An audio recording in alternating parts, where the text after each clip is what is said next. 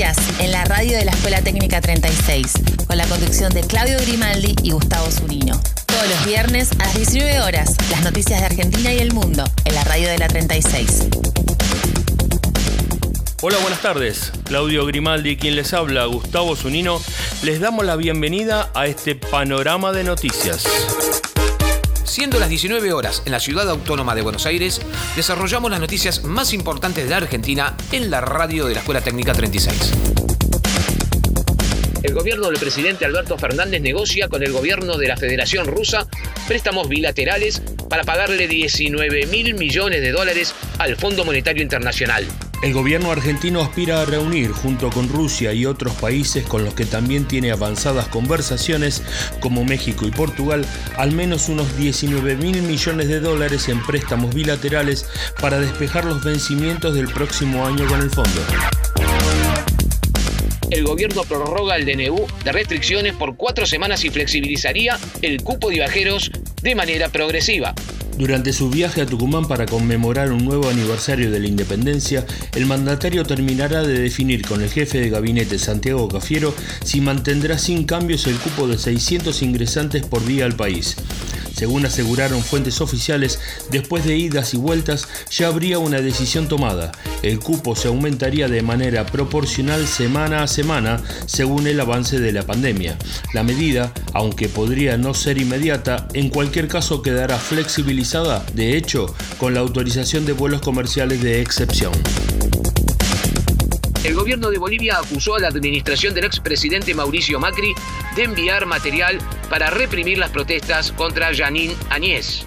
El canciller boliviano Rogelio Maita denunció que en noviembre de 2019 el gobierno de Mauricio Macri aportó material letal para que se pueda reprimir la protesta social y consolidar el gobierno que rompía el orden constitucional en Bolivia, en alusión al golpe que marcó la salida anticipada de Evo Morales y su sustitución por Janine Añez. Maita especificó que la información provino del ex jefe de la Fuerza Aérea Boliviana, Jorge Torceros Lara, que el 13 de noviembre de 2019 agradeció por nota al entonces embajador argentino Normando Álvarez García el envío de 40.000 cartuchos y gases lacrimógenos que luego fueron utilizados en la represión de las protestas contra el gobierno danés. El cambio climático estaría ligado a 5 millones de muertes al año. Las temperaturas extraordinariamente altas y bajas que se están volviendo cada vez más comunes a medida que se acelera el cambio climático son responsables de 5 millones de muertes en todo el mundo cada año. Las condiciones atmosféricas extremas representaron el 9,4% de todas las muertes a nivel mundial entre 2000 y 2019, según investigadores que publicaron el primer estudio que vincula los cambios en las temperaturas con los aumentos anuales en la mortalidad. Si bien la mayoría de las muertes ha sido causada por la exposición al frío, es probable que la tendencia se invierta a medida que el planeta se calienta. Rodríguez Larreta anunció la vuelta de actividades profesionales presenciales. Según anunció el jefe de gobierno porteño, en la nueva etapa estarán permitidas las reuniones de hasta 10 personas en domicilios privados y espacios comunes de edificios, pero únicamente en espacios al aire libre. Por otro lado, se permitirán reuniones de hasta 20 personas en espacios públicos. Además, los trabajadores de actividades profesionales podrán volver a las oficinas con un máximo de aforo del 30%, mientras que se permitirá el uso de los espacios comunes en hoteles, también con una ocupación del 30% de la capacidad. También volverán los eventos culturales al aire libre con un máximo de 1.000 personas. Por último, se anunció la reapertura progresiva de 15 estaciones de subte a partir del próximo lunes 12 de julio. Falleció el ex senador nacional por Santa Fe y ex piloto de Fórmula 1 Carlos Alberto Lole Reutemann. El ex subcampeón mundial de Fórmula 1 internacional falleció el día miércoles en un sanatorio de la ciudad de Santa Fe y después de un mes y medio de internación por un cuadro de anemia y deshidratación. Por este motivo, el gobierno nacional ordenó dos días de duelo nacional en todo el país. Ya rige el cupo laboral travesti trans. El Gobierno Nacional oficializó este jueves la promulgación de la Ley 27.636 de promoción al empleo para personas travestis, transexuales y transgénero mediante la publicación en el Boletín Oficial, que lleva la firma del presidente Alberto Fernández, del jefe de gabinete Santiago Cafiero y del ministro de Trabajo Claudio Moroni. La ley contempla aspectos como la identidad de género, el libre desarrollo personal, la igualdad real de derechos y oportunidades, la no discriminación, el trabajo digno y productivo y la educación. También abarca cuestiones como la seguridad social, el respeto por la dignidad y la privacidad, intimidad y libertad de pensamiento. La justicia le ordenó al gobierno el regreso en 24 horas de dos argentinos varados en Estados Unidos. La justicia le ordenó al gobierno que en 24 horas facilite el regreso al país de dos argentinos que se encuentran varados en los Estados Unidos. Se trata de Gerardo Hugo Zarayotis y Cristian Mazarik, que presentan problemas de salud, lo que motivó la decisión con carácter de urgente de los jueces Mauro Divito y Juan Esteban Sichiaro. El fallo no beneficia a los acompañantes y familiares de los viajeros que serán repatriados, ya que no presentan problemas de salud, por lo cual deberán permanecer en los Estados Unidos. La regulación de cannabis medicinal obtuvo dictamen del Senado. El proyecto de ley que establece un marco regulatorio de la cadena de producción, industrialización y comercialización de la planta de cannabis para uso medicinal y de investigación científica recibió este miércoles dictamen favorable tras un plenario de comisiones del Senado y quedó en condiciones de ser debatido en el recinto en la próxima sesión.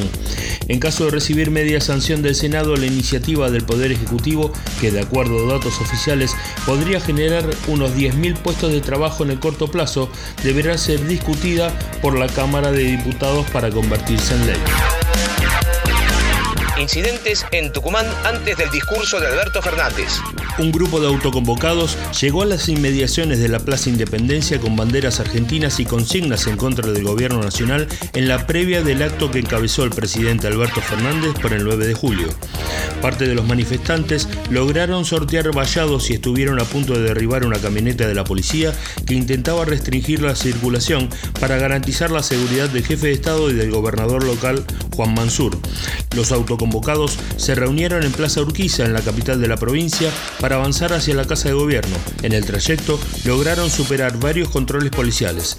El clima fue muy tenso durante varios minutos. Hubo empujones, golpes e insultos. Jubilados denunciaron que fueron golpeados por los efectivos.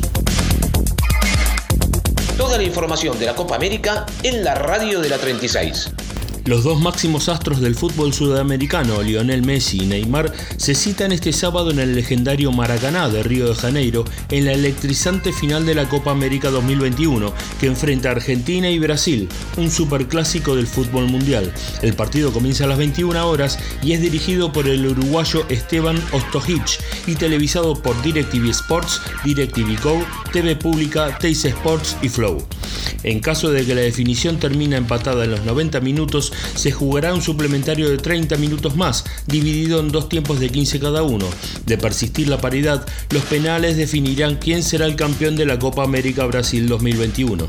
El tentativo de Argentina para la final sería Emiliano Martínez, Nahuel Molina o Montiel, Germán Petzela o Romero, Nicolás Otamendi y Nicolás Tagliafico o Acuña. En el mediocampo, Rodrigo de Paul, Guido Rodríguez, Leandro Paredes o Lo Celso y en la delantera Lionel Messi, Lautaro Martínez y Nicolás González o Ángel Di María.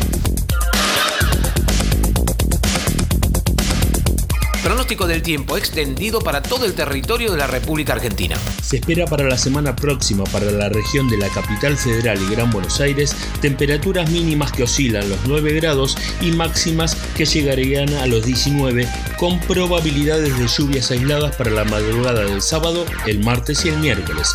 El resto de la semana mayormente soleado.